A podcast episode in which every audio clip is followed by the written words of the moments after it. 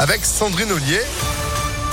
Bonjour Sandrine. Bonjour Phil, bonjour à tous. À la une, deux ans de prison, dont un avec sursis. C'est la peine prononcée tard hier soir par le tribunal de Lyon à l'encontre de l'agresseur du maire de Grigny jeudi dernier sur la place du marché.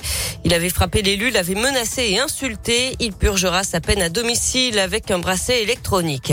Ce drame dans la région, un incendie mortel à Roanne hier soir dans la Loire. Ça s'est passé vers 21h au deuxième étage d'une résidence senior. Le bilan est lourd. Une personne est décédée.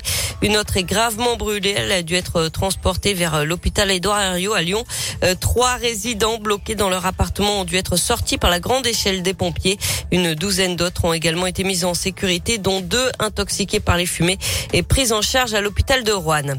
Une violente sortie de route cette nuit à Vernaison. L'accident s'est produit vers 3h30 du matin, route de Givors. Une seule voiture est impliquée avec cinq personnes à bord, notamment trois femmes âgées d'une vingtaine d'années. L'une d'entre elles a été gravement touchée, les deux autres plus légèrement. Le lancement des travaux des voies lyonnaises, ces pistes cyclables qui doivent relier à terme Vaux-en-Velin à Saint-Fond. Attention, le quai Claude Bernard est réduit à une seule voie depuis ce matin et ce jusqu'au 24 juin.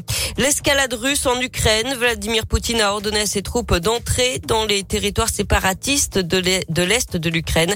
Le risque, de conflit majeur est réel et doit être évité à tout prix. C'est ce qu'a déclaré la secrétaire générale adjointe de l'ONU pour les affaires politiques, Rosemary Di Carlo, avant une réunion d'urgence.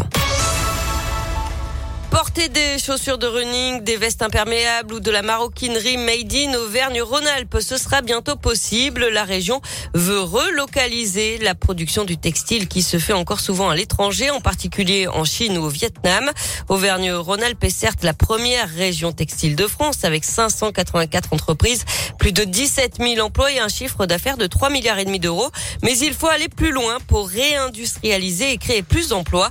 Le fabricant Chamatex et l'agence d'innovation de design et de stratégie d'entreprise Zebra euh, viennent de s'unir dans le projet Texin Lab. Objectif créer une marque locale et produire ici pour vendre ici. Euh, Gilles Réguillon est le président de Chamatex Group. On a aujourd'hui six unités en Rhône-Alpes. On emploie 290 euh, personnes et l'objectif c'est de s'appuyer sur ces unités de conception, de production pour fabriquer en local et plus on lancera des projets plus on aura des emplois dans les structures du groupe Chamatex et également dans le microcosme de sous-traitants qui nous entourent.